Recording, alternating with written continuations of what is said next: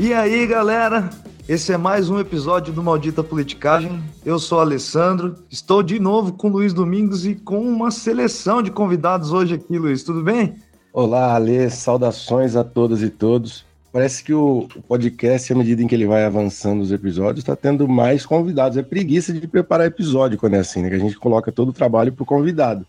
Mas, na verdade, não é, não. É porque é um livro tão importante quanto o livro da semana passada. Então, estão conosco Adriano Codato. Boa noite, Adriano. Boa noite a todos e todas. Boa noite, Luiz Alessandro. Enorme satisfação estar presente aqui no podcast. Eu sou um ouvinte assíduo, um modestíssimo contribuinte do podcast. Felicidade de poder conversar com vocês e reencontrar os autores do livro, Eric e Matheus.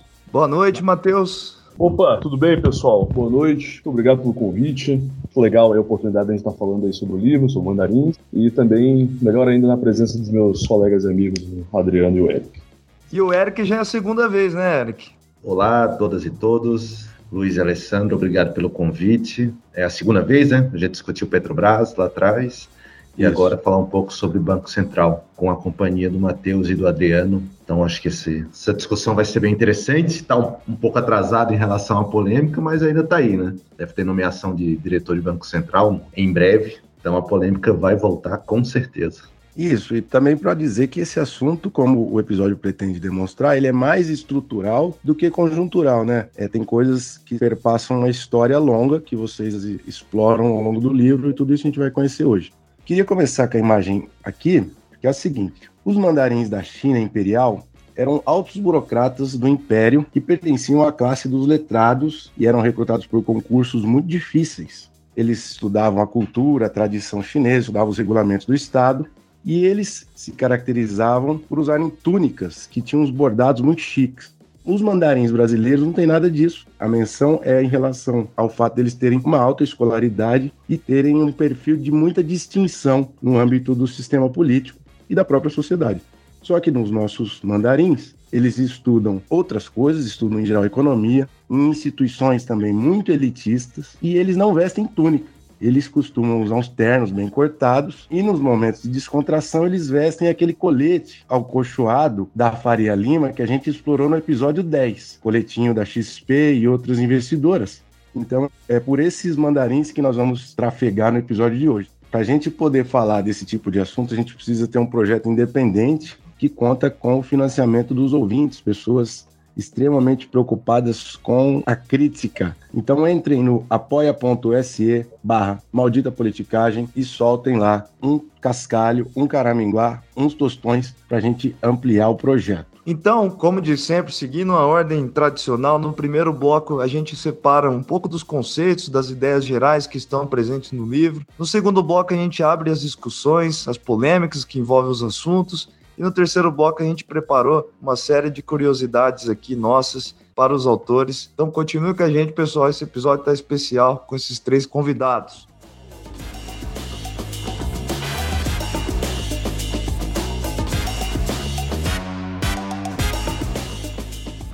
Então, o livro que estamos divulgando e debatendo nesse episódio, episódio 55, é esse livro, Os Mandarins da Economia, Presidentes e Diretores do Banco Central do Brasil, publicado pela Edições 70 em 2022. Depois vai ficar a informação tanto bibliográfica do livro na descrição do episódio, quanto a marcação para quem quiser adquirir o livro e apoiar a difusão desse conteúdo. Eu tinha falado oito autores, na verdade são oito capítulos, né? E fazer justiça aqui, além do Adriano, o Eric e o Matheus, o Alessandro Tokumoto, o maior linense radicado em Curitiba, também o José Carlos Belieiro Júnior, o Marco Cavalieri, o Paulo Franz, que também foi entrevistado em um episódio recente, Pedro Rodrigues Alves, um grande colaborador do Maldita Politicagem, Renato Pericinoto, que também já participou no ano passado, Rodolfo Palazzo Dias e Wellington Nunes. A gente vai passar por alguns desses capítulos, começando com a pergunta para o Adriano, para que ele fale um pouco do contexto das pesquisas na Universidade Federal do Paraná, no Observatório de Elites Políticas e Sociais do Brasil, porque esse é um tema que essa galera que está sendo entrevistada e os demais mencionados já estudam há um bom tempo, né, Adriano?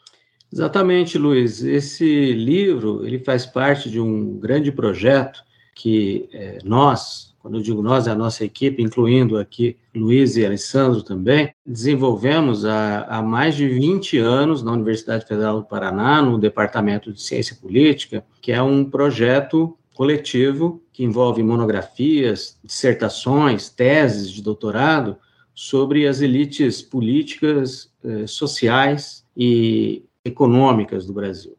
E tem uh, também um capítulo dedicado desse projeto às, ao que a gente chama de elites estatais, isto é, são os, são os dirigentes das burocracias de Estado, dos, dos órgãos que têm mais poder no Estado brasileiro. E esse é um livro de um ciclo de publicações que deve sair nos próximos anos.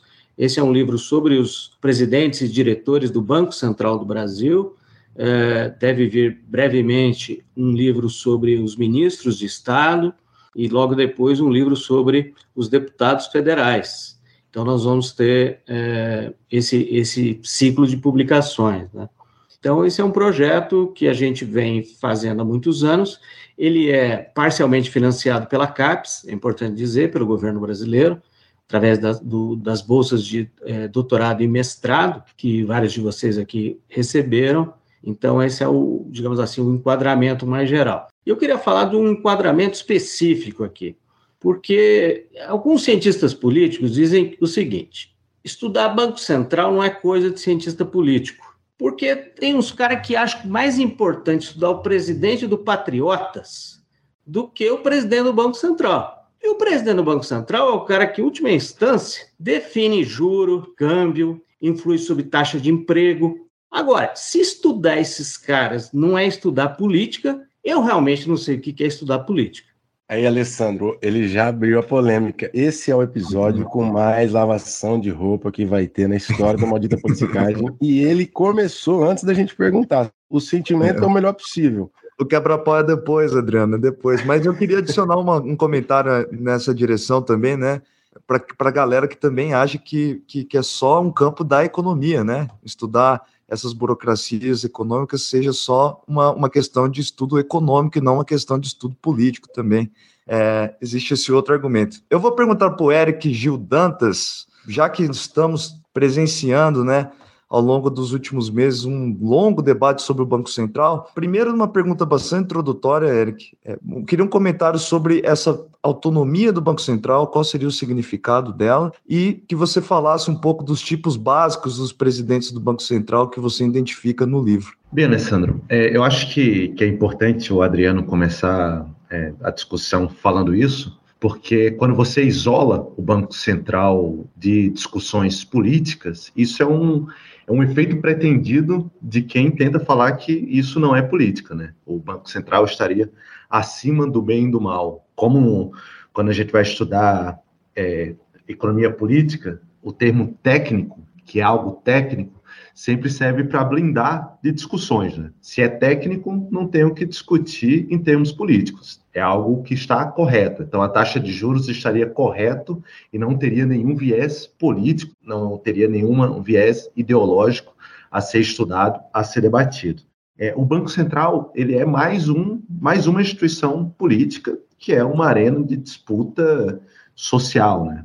Quando se fala de, de autonomia do Banco Central, a, a literatura clássica ela está falando sobre a autonomia do Banco Central diante do Executivo. Isso não é colocado no, no termo, né? É autonomia do Banco Central, é como se a única interferência possível fosse o, do, o da presidência, né? O presidente, políticos. Na verdade, vem nessa onda de dizer que político faz coisa errada, empresário, é, o mercado faz a coisa correta. Um, um é o vício e o outro é a virtude. A autonomia do Banco Central ela é entendida nessa literatura clássica de economia sobre esse tema pelas seguintes razões. A autonomia ela teria que existir porque, primeiro, o executivo ele passa por algo chamado de ciclos políticos. Então, a cada quatro anos a gente tem eleição e o presidente ele quer se reeleger e coisas como taxa de juros elevada pode piorar a situação da economia e, consequentemente, as suas chances eleitorais. Então, você tem que tirar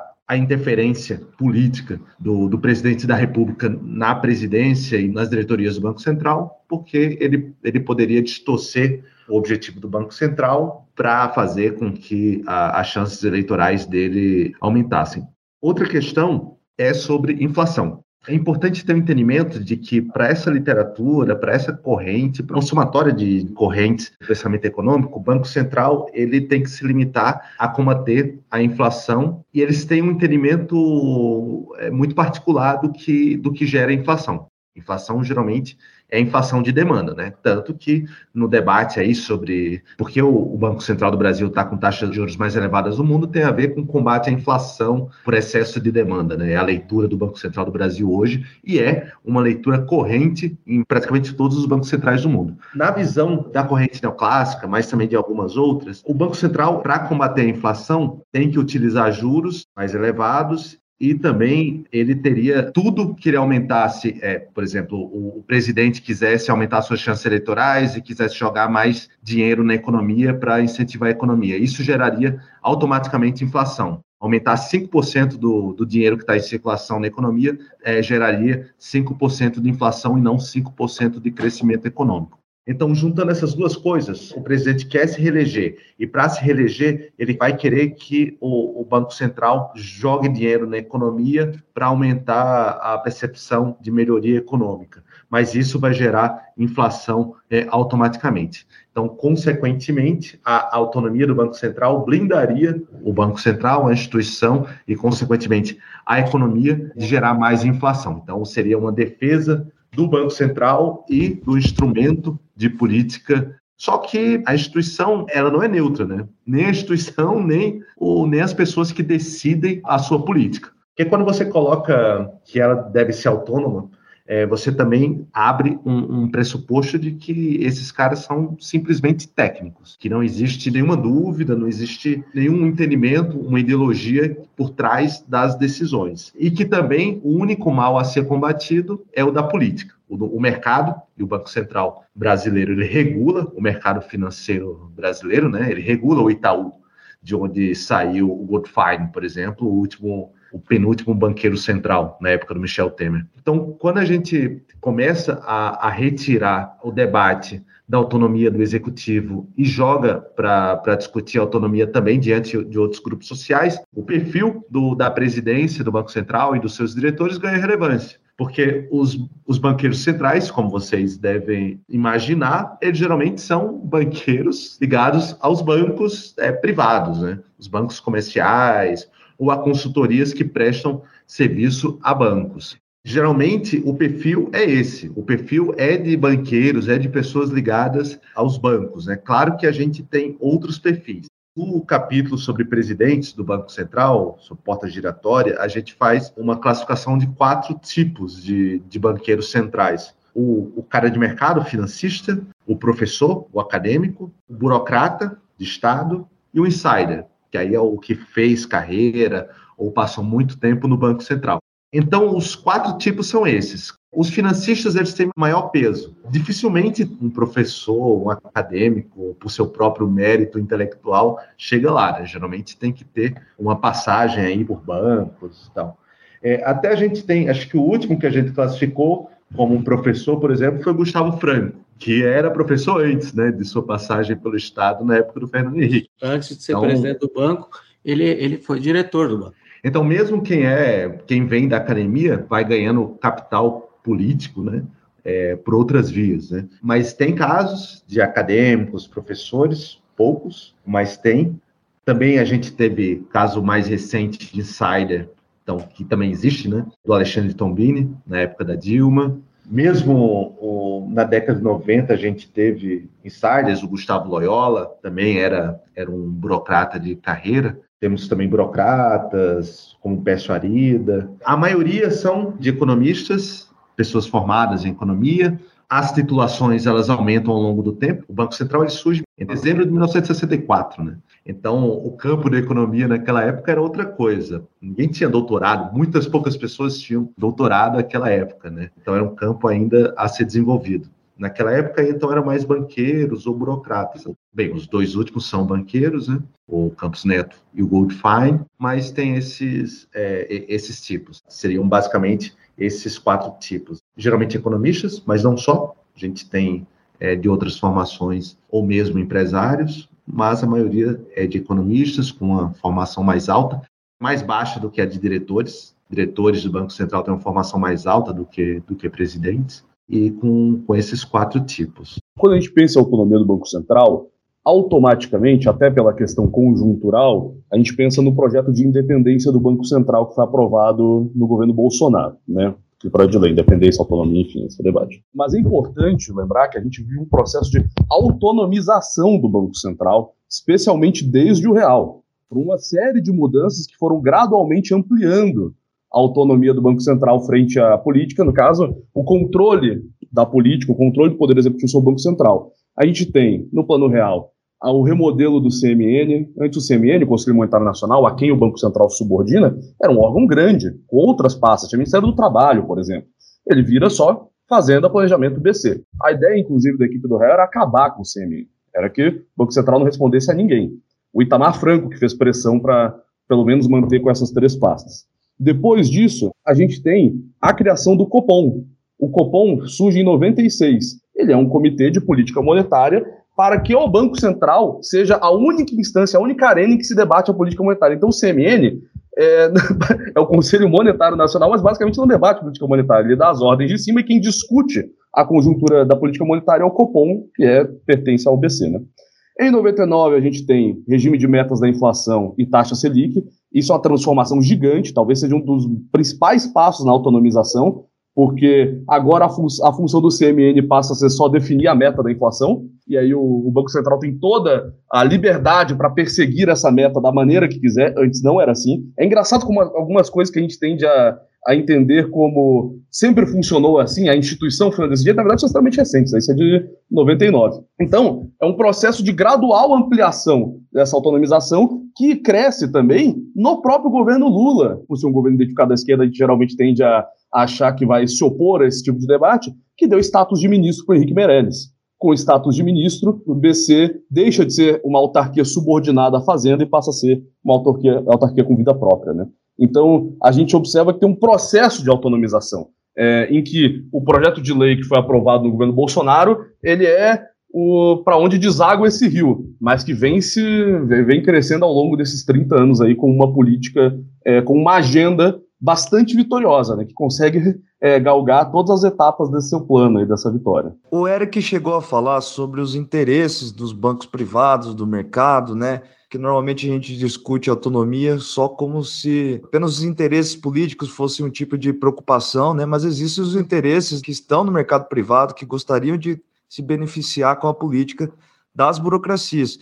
Então, nesse sentido, Eric, eu ia querer perguntar qual é o significado do termo, né, do conceito de porta giratória, como que ele ocorre no Brasil, né? Como ele é importante para entender a atuação do Banco Central. Quando a gente utilizar um outro significado para autonomia, uma das variáveis que a gente pensou para utilizar foi a porta giratória, que é algo bastante utilizado para falar sobre agências reguladoras. Né?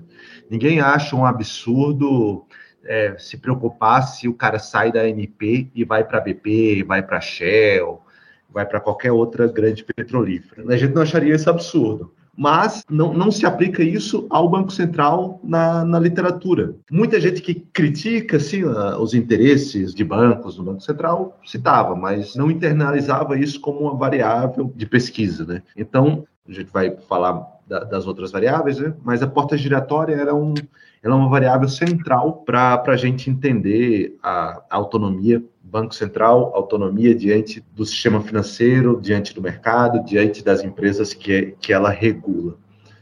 Porque o que é porta giratória? É basicamente você sair da, do órgão responsável pelo, por regular um setor diretamente para a empresa regulada. Você sair do, do Banco Central e ir para o Itaú. No Brasil, assim como um, em grande parte do mundo, a porta giratória do Banco Central ela dá diretamente para um belo emprego no mercado financeiro. Novamente, seja num banco, diretamente, seja numa consultoria que presta serviços a um banco. No Brasil, tanto presidências quanto é, diretorias de Banco Central, a porta giratória funciona muito.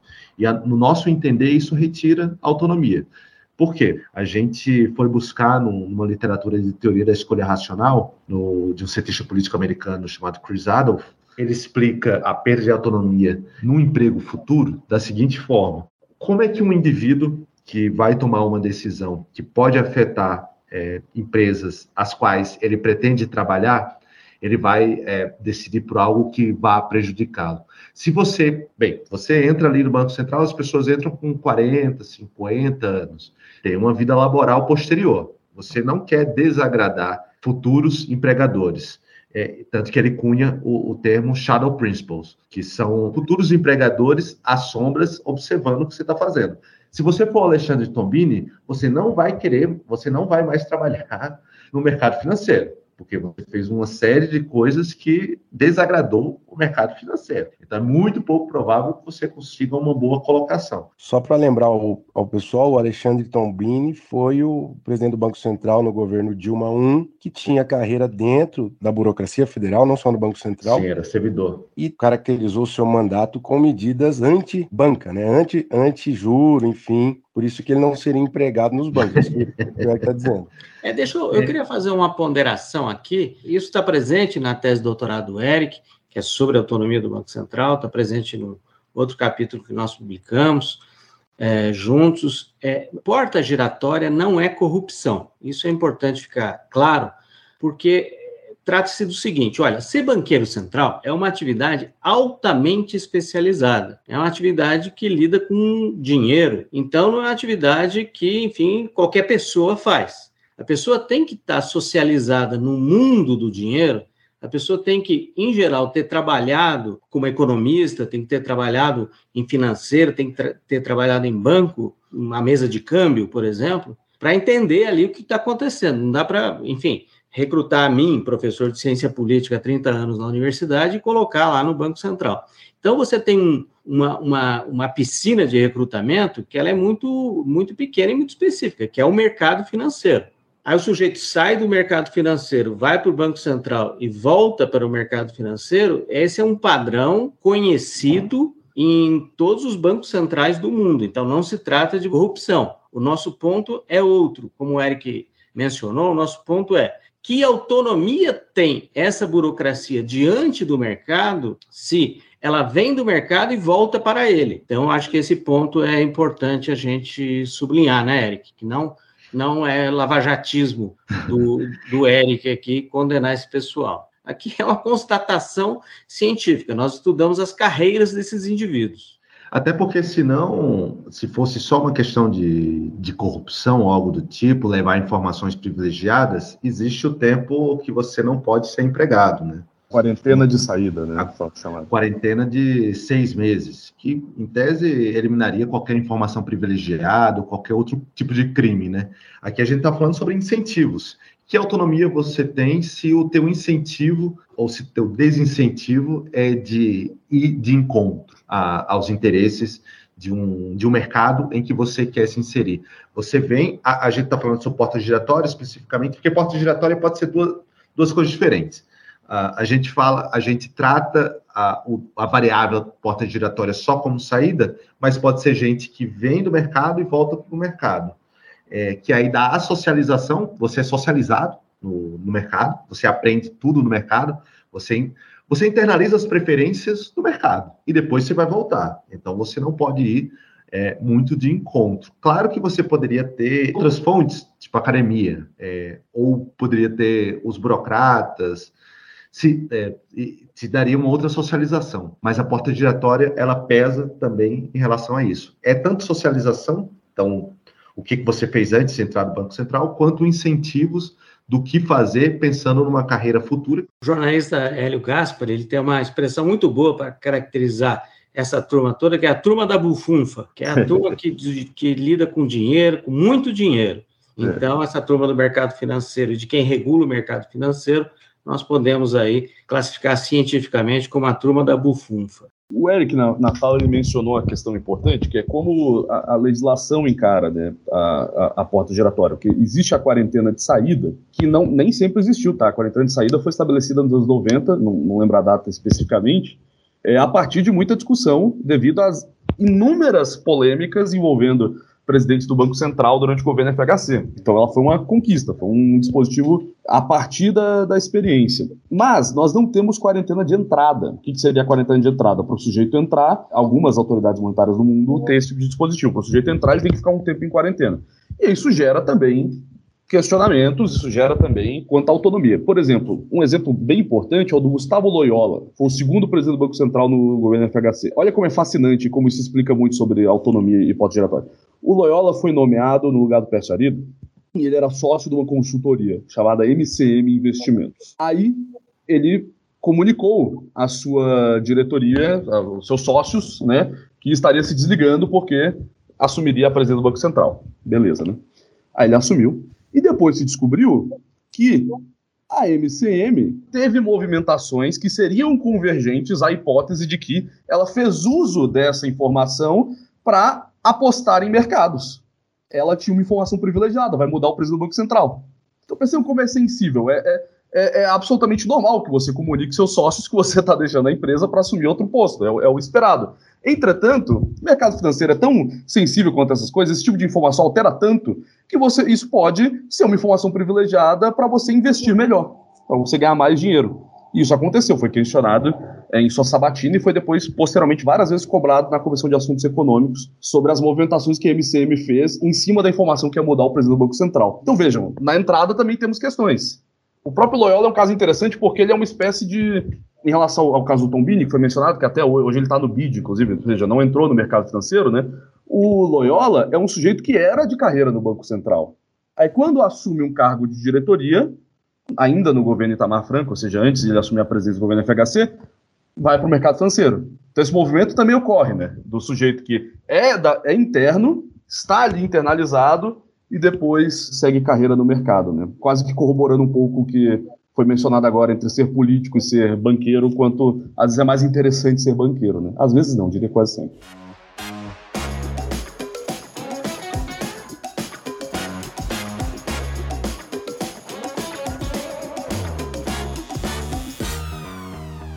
Alessandro, eu tô arrepiado que chegou, chegou o momento. momento. Que momento do podcast Maldita Politicagem. Tem um bloco chamado Tem Tabela? Interrogação, que virou um pesadelo para quem estudava na nossa época com o professor Adriano Codato. Ele está aqui agora e ele vai receber no peito essa pergunta. Professor Codato, tem tabela, professor Codato?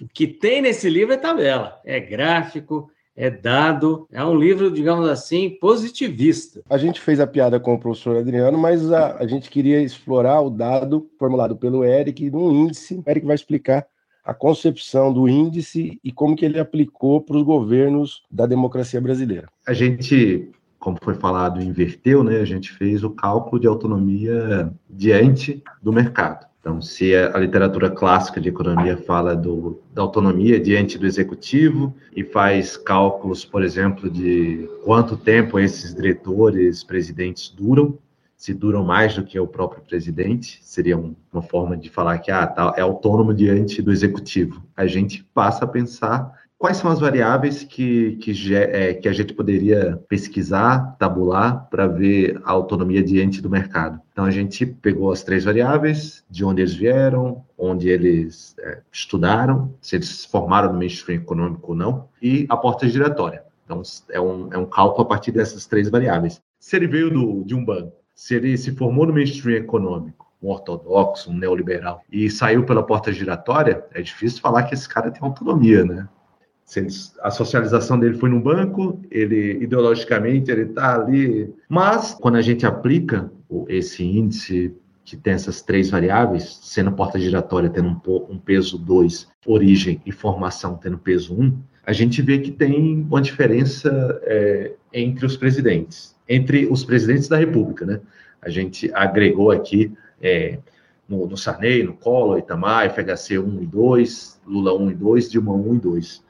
No a gente percebe que nos governos com política econômica mais liberal, é, tem uma menor autonomia diante do mercado. Por exemplo, os menores índices são do FHC 1 e 2 e do Lula 1. Lula 1, lembrem que era a época dos juros altos do Palocci, um governo ainda com uma orientação política muito liberal. E o que tem maior nível de autonomia diante do mercado são os dois governos da Dilma. Isso pode ser um indicador de por que ela caiu. Né? Naquele momento, tinha menos gente do mercado, menos gente que saiu pela porta giratória, mostrando que o governo Dilma tinha uma, uma autonomia maior diante do mercado. É interessante a gente fazer o contraste com quem calcula a autonomia do Banco Central é, de forma clássica, né, diante do executivo. É basicamente o, o oposto. O que pode nos, nos, levar a questões teóricas. Né? Os burocratas eles podem ter autonomia plena ou está sempre pendendo para a representação de algum grupo social. Esses dados, quando você contrasta com esses outros estudos, podem mostrar que, pelo menos no Banco Central, a autonomia diante do executivo pode gerar heteronomia diante do mercado e vice-versa. Esse livro tem tanta tabela linda e gráfico lindo que eu queria falar de uma em especial que está no, no primeiro capítulo, que é a tabela 7 do capítulo 1, que ela diz o seguinte: olha, o, o Banco Central, pessoal, ele tem uma série de diretorias, né?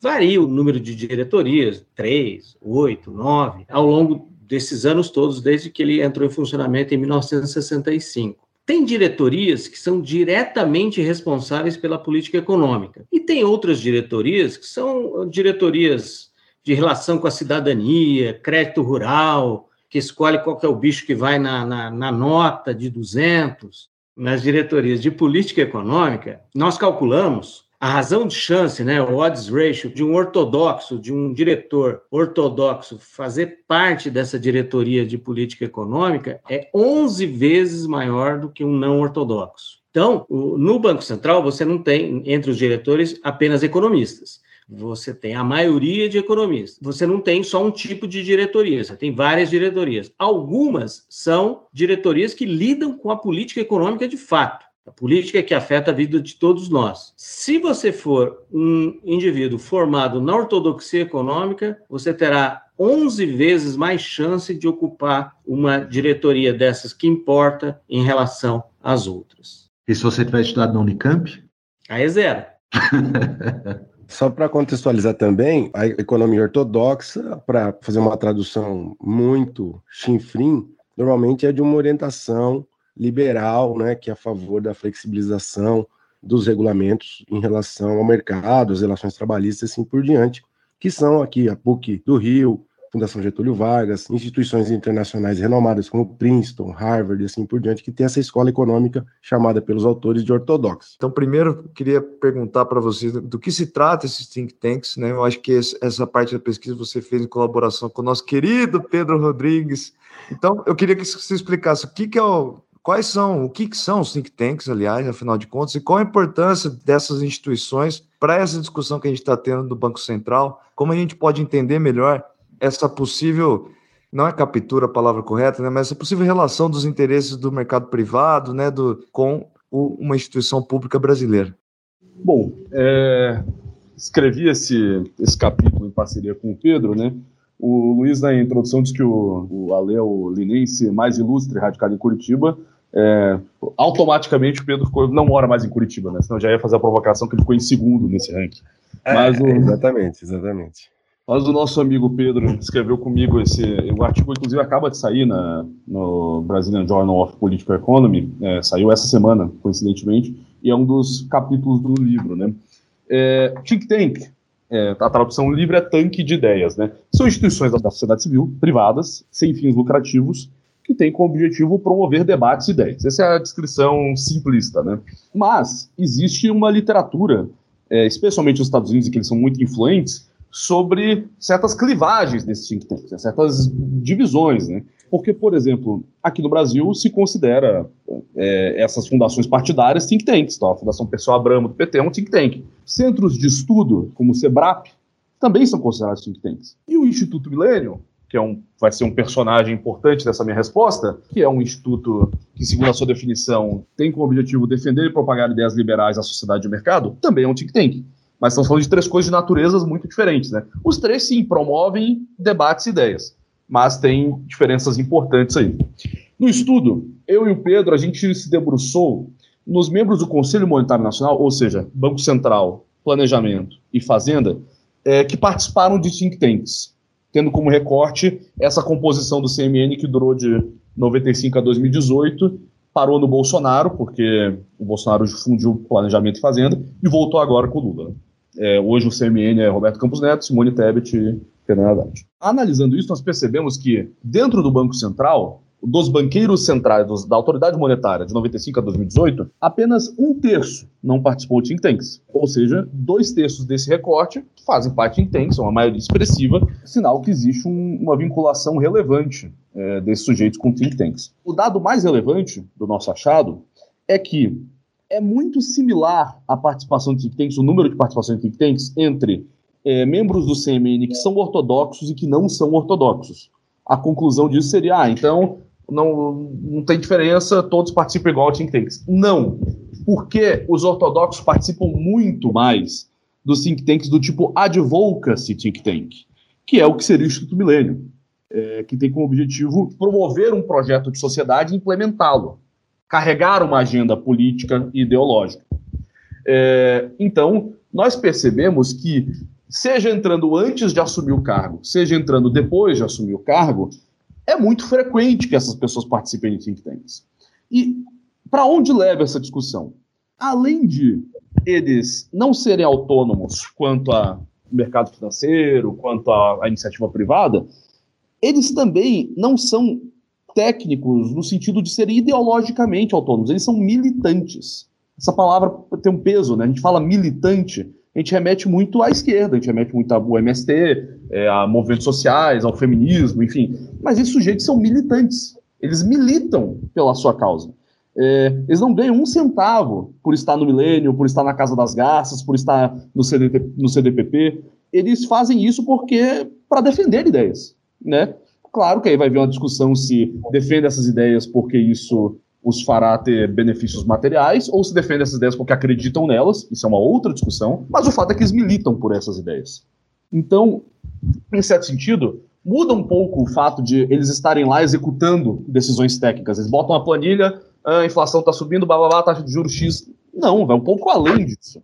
Eles de, propagam essas ideias, defendem essas ideias, conectadas a outras ideias liberais, uma rede de conexões de ideias em qual eles falam, propagam e defendem elas em palestras, em livros, em cursos, em aulas, com atuação militante. Né? Então, isso muda um pouco a natureza da forma como a gente enxerga esses sujeitos que muitas vezes são vistos apenas como técnicos, mas são ativistas, são militantes naquilo que acreditam.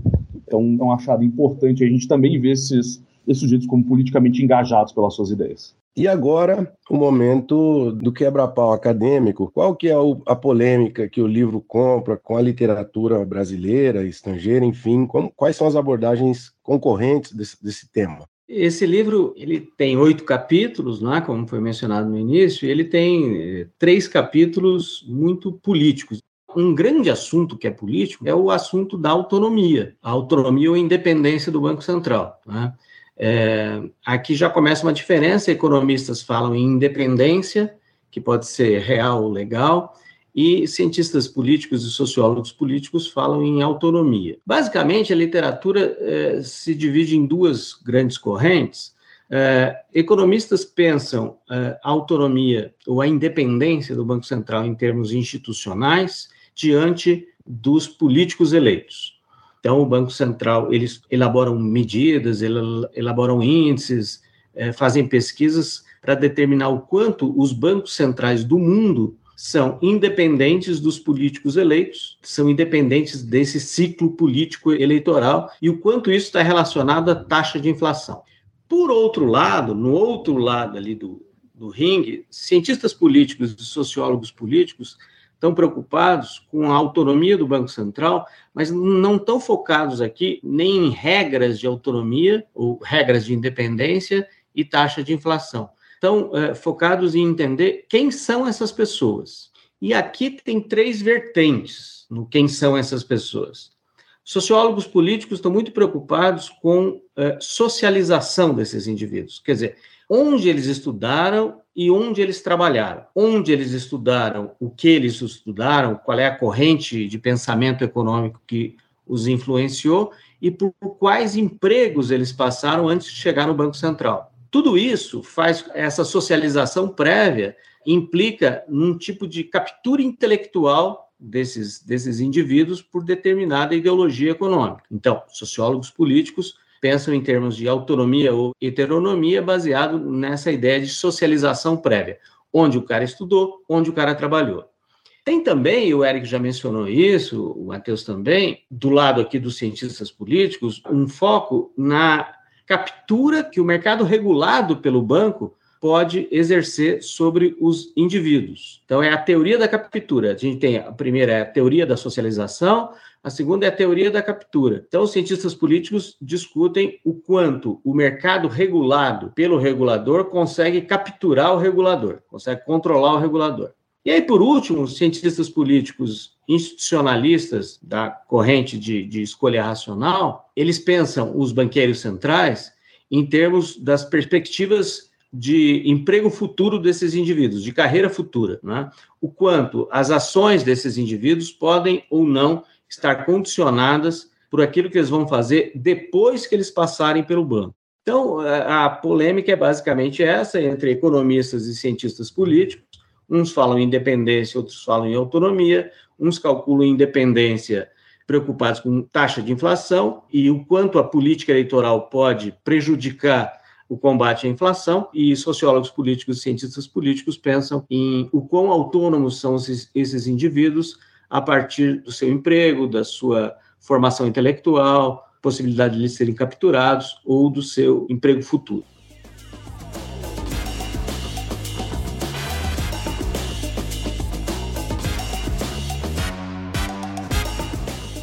E aí, então, depois dessa pancada de informação, de teoria, de muita pesquisa, muita tabela, Adriano, essa você gostou, a gente vai para a parte mais curiosa do nosso programa aqui, do nosso podcast, eu vou perguntar para o Matheus, que o Matheus, para quem não sabe, o Matheus é um grande contador de história do Departamento de Ciência Política ali do, do NUSP, né, nosso grupo de pesquisa. Matheus, você tem uma história que a gente batiza esse quadro de aconteceu em querência, mas provavelmente não aconteceu em querência dessa vez, né? Querência ainda não nos legou nenhum presidente do Banco Central, infelizmente. você tem alguma história que possa sintetizar a discussão que a gente teve aqui ao longo desse episódio? Então, dizer como grande contador de história do Alessandro está dizendo que eu sou o grande mentiroso do NUSP, né? o que também é válido, também é válido, também, também acho que, que, eu me enquadro nesse, nesse perfil aí. Então, no mestrado eu estudei as sabatinas né, do Banco Central, aí sabatina tem que ver o senador achincalhando os presidentes do Banco Central, né? então nisso eu acabo mergulhando muito nas fofocas, né? Então, sou, eu acumulo fofocas envolvendo dirigentes de política monetária. É... O, seu mestrado, o seu mestrado é um, é um inventário de fofocas ali. Isso, então. é isso, é um grande levantamento de fofoca. É... Então, tem, tem uma engraçada envolvendo o, o, o PS Arida, o nosso PS Arida, que né, é sempre próximo ao PSDB, ao FHC, mas agora de copo é o Lula, né, na última eleição, chegou a estar perto do governo. Né? O, o PS Arida, ele, a, a indicação dele para o Banco Central já foi bastante complicada, porque o Senado estava querendo segurar a sabatina dele enquanto não se desse o indulto a um senador chamado Humberto Lucena, que estava para ser caçado. E aí a sabatina dele demorou três meses além do que deveria, mas aí ele foi sabatinado, foi aprovado, enfim. Mas durou pouquíssimo tempo no cargo, o que é esquisito, porque o Pércio Arida ele é um dos pais do Real, né? O Plano Real surge do Plano Larida, né? Que é o Pércio Arida e o André Lara Rezende. Era um sujeito de muito prestígio lá dentro, né? Muito respeitado. Mas durou pouquíssimo tempo, durou, foi até, foi de janeiro até agosto de 95. Por quê? O que que estourou? Um banco chamado BBA, é, que era de propriedade do, do Fernão Brache, esse Fernão Brache, um banqueiro, ele foi sócio do PS Arida no passado, eles eram sócios de uma consultoria chamada HE Investimentos, e aí se descobriu, em cima de, de monitoramentos, etc., que o BBA fez uma série de movimentações cambiais estranhas no sentido de o BBA parecia saber qual ia ser a mudança da política cambial e fez dinheiro com isso. Se levantou muita suspeita Porque uh, o Bracher e o Arida tinham sido sócios é, no passado, né? Então, de novo, a questão da sabatina de entrada. E o filho do Fernão Bracher era é, somente diretor de política monetária. Então, né? Muita, muita relação ali implícita. Mas aí. Muita coincidência. É, não, eu sou, sou somente coincidência. Não estou fazendo nenhuma, nenhuma relação aqui. É um cuidado científico, eu estou na presença do professor Adriano Podato, eu tenho que ter um, um cuidado científico aqui. Aí. É, a coisa estourou de vez, isso chegou a ter, ele teve que depor várias vezes na Conselho de Assuntos Econômicos, etc. A coisa estourou de vez e ficou insustentável quando descobriram que as movimentações do BBA, que foram no início de março, uma semana depois do carnaval, é, foram posteriores ao carnaval e descobriram que o Fernão Bracha passou o carnaval no sítio do Percharida junto com ele. Que teve uma festa de carnaval nesse, nesse, no sítio. Então, não sabemos, não existe nenhuma suposição aqui, mas uma hipótese que se aventou por terceiros, da qual não tem envolvimento algum, é de que ao longo da festa, ao longo dos festejos do reinado de Momo, ali no, no sítio de Pércio Arido, pode ser que o Pércio Arido tenha deixado escapar mudança na política cambial e isso favoreceu o BBA. Tomou muito Campari e aí é, deixou soltar sem querer. Né? Então, é, então foi uma das coisas que se levantou, porque curiosamente eles passaram o carnaval juntos e logo depois o BBA fez movimentações suspeitas. Isso, enfim, é uma história engraçada, mas que diz muito sobre tudo que a gente está falando aqui, né? Sobre como esses indivíduos têm relações pessoais, né? Eles têm relações pessoais e até que ponto a gente consegue separar, até que ponto se consegue a tal autonomia a partir das relações que esses sujeitos têm. Então, era essa a história. Desde que essa polêmica entre o, o Campos Neto e o Lula surgiu há algumas semanas, a expressão banqueiros centrais começou a se tornar mais corrente, mais popular, né? Porque, especialmente nos jornais, presidente do Banco Central. Nos Estados Unidos é mais frequente usarem, né? Central Bankers. É que lá em Querência é simplesmente banqueiro central. Gostei do enfim, sotaque de Querência, hein? Central Bankers, né? É, mas, enfim, é, é, eu acho que usar essa expressão aproxima mais esses indivíduos que aparecem na imprensa tradicional brasileira como indivíduos neutros, enfim, independentes, autônomos em relação ao mercado, por um lado, aproxima mais eles de banqueiros mesmo do que, que a gente sempre pensa no imaginário como sendo indivíduos muito endinheirados, donos da bufunfa, que têm os seus interesses ali num, num, grupo altamente coeso com esses agentes públicos. Mas, por outro lado, é a pergunta se isso é uma maldição. Pensá-los como banqueiros, puro e simples, pode ser uma, uma marca ruim, uma maldição para o Banco Central, ou é assim mesmo? O que, que vocês acham? Olha, Primeiro, o que é um banco? Né? O banco é uma atividade de financiamento. Né? O banco é essencial para a movimentação da economia você ter bancos. Né? Você tem que ir adiante o dinheiro, considerando que os setores produtivos, os trabalhadores, as pessoas não têm necessariamente o dinheiro adiantado. Né? Então você precisa ter essa instituição é funcional para o capitalismo desde que o capitalismo surgiu, é, surge junto com o sistema bancário. A questão principal, eu acho que não está em pensá-los como banqueiros. Até porque países que pelo menos alegam não adotar uma economia de mercado, ou que adotam uma economia em que o Estado tem uma participação muito maior, também tem bancos centrais. A questão é pensar qual é o papel de um banco central. Né? Se esse banco central pode ser interpretado como um banco qualquer. Não é, né? O Banco Central ele tem como funções ser autoridade monetária, ser o banco dos bancos e ser o regulador do sistema bancário. Essas, essas são as três matrizes de funcionamento do Banco Central. Isso já dá uma natureza excepcionalmente diferente do que seria um banco privado. Da mesma forma, inclusive, dialoga muito com é, o objeto de estudo do, do Alessandro, que está aqui, né, o BNDES. Muitas vezes se quer pensar o BNDES, que o BNDES adote métricas é, com um banco privado, quando. É, qual a função do Estado ter um banco que adota as mesmas métricas do banco privado? É a velha metáfora liberal de equalizar as contas de Estado como se fosse a tua casa, não gaste mais que você ganha, etc e tal. Se a gente pensa o Banco Central com funções específicas de um banco de Estado, amarrado a funções específicas de Estado, a gente tem que pensar no perfil do banqueiro central e para que, que serve um banco central eu particularmente acho que ele deve ser um braço para o desenvolvimento do país, pensando o Estado com características de Estado. Então, por não ele ser banqueiro, banqueiro central, autoridade monetária? O problema é achar que banqueiro central tem que ser igual o banqueiro eh, do Bradesco, do Itaú, do BB, o Fenão Bracher no BBA, como se operassem sob as mesmas lógicas. Né? Eu acho que a natureza do problema é essa. Eu queria continuar é, essa questão do, do Matheus, é, e colocar que eu acho que a, a, maldição é justamente a autonomia, dar é. autonomia. Porque você está você tá separando o, um pedaço do Estado brasileiro e dizendo que ó, aqui não entra a política do presidente. Mas quando você isola da presidência, você entrega para um outro grupo social, né? Não existe autonomia repleta a uma pessoa, a indivíduos, uma instituição no, no céu sem tocar em nada, né? Se você retira o poder do presidente, outro grupo social, no caso o, o mercado, vai ganhar maior influência por todas as variáveis que a gente vem discutindo aqui. E é errado o, a, errada a conclusão de que autonomia do Banco Central gera menor taxa de inflação. Isso está errado desde a literatura clássica da década de 80.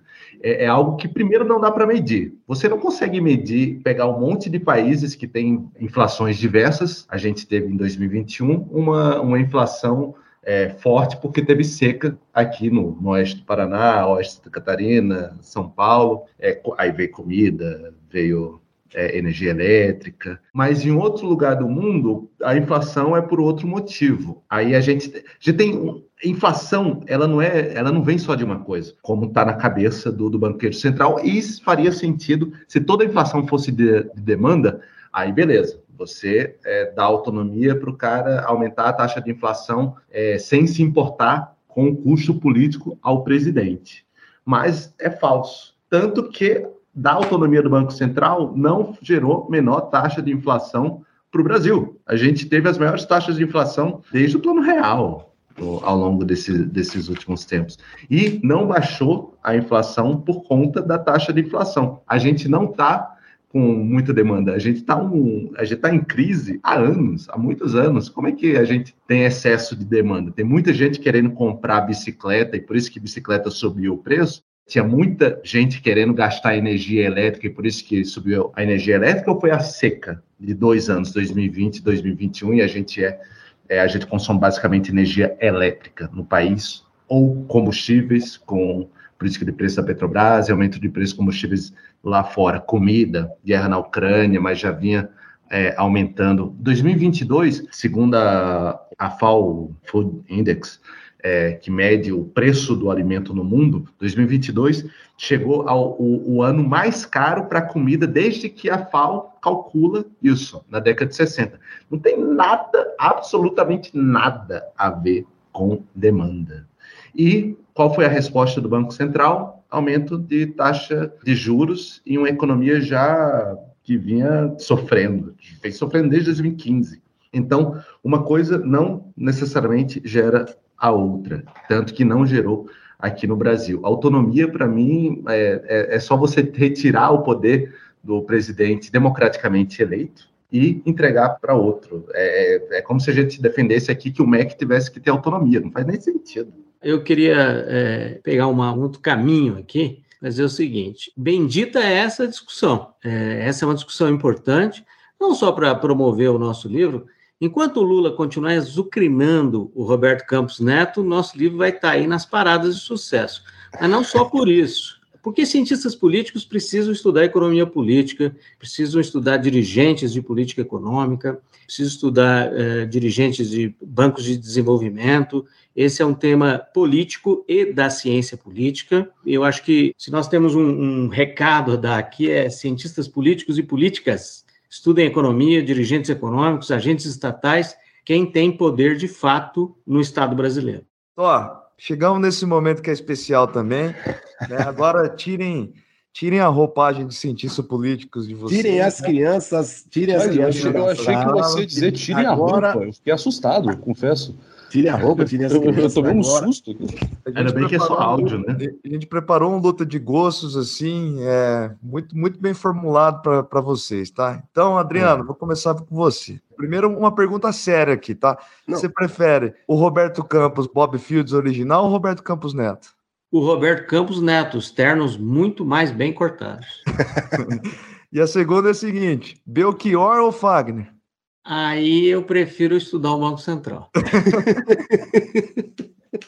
Matheus, repito para você: Bob Fields original ou Roberto Campos Neto? Além de ter os ternos mais bem cortados e ser mais bonito, vamos admitir o cara é bonito. O Roberto Campos né, é, participou de um regime antidemocrático. Né? Então, É, não que o governo Bolsonaro seja algo muito melhor que isso, mas acho que é um mínimo critério de desempate ficou Beto Campos Neto. Infelizmente. Wagner ou Belchior? É, Belchior, depois do terceiro álbum, dá uma grande piorada na carreira, é uma carreira muito inconstante. Então é, eu fico com o Fagner, que eu acho subestimado na, na discografia brasileira. Eric, goiabada cascão ou doce de leite? Pior que eu comi os dois hoje. hoje? em tempos separados. Cada um tem o seu momento. Tá. Roberto Campos original ou Roberto Campos Neto? Belchior. tá. Então, maravilhoso, então, pessoal. Obrigado pela participação de todos vocês. Foi muito bom todas as, as discussões que a gente abriu aqui. Avisos. Esse livro que nós abordamos, né, Os Mandarins da Economia, ele vai ser objeto de dois eventos para quem está nos ouvindo e quiser acompanhar, estiver em Curitiba e quiser acompanhar. Um, terça, dia 14, que é o dia que o episódio vai ao ar, à noite, às 19 horas, na reitoria da Universidade Federal do Paraná, no Anfiteatro 900. Alguns dos autores vão estar lá debatendo o livro. E depois, dia 6 de abril, na Livraria da Vila, também às 19 horas, vai ser uma outra oportunidade de apresentação e debate com alguns dos autores do livro. Lembrando que esses episódios, quando a gente traz essas publicações, é uma divulgação de um material que deve ser lido, não é? Porque é um conteúdo feito ao longo de anos, tem uma discussão complexa e o episódio está muito longe de esgotar. E os autores ofereceram um livro que está sendo aqui debatido, Os Mandarins da Economia, um livro para ser sorteado entre os novos apoiadores e os apoiadores antigos já têm as canecas sendo feitas para receberem. Então, aqueles que começarem a apoiar a partir de agora vão concorrer ao livro Os Mandarins da Economia. Que coisa maravilhosa. Pessoal, muito obrigado. Abraço a todos. Isso aí, galera. Abraço.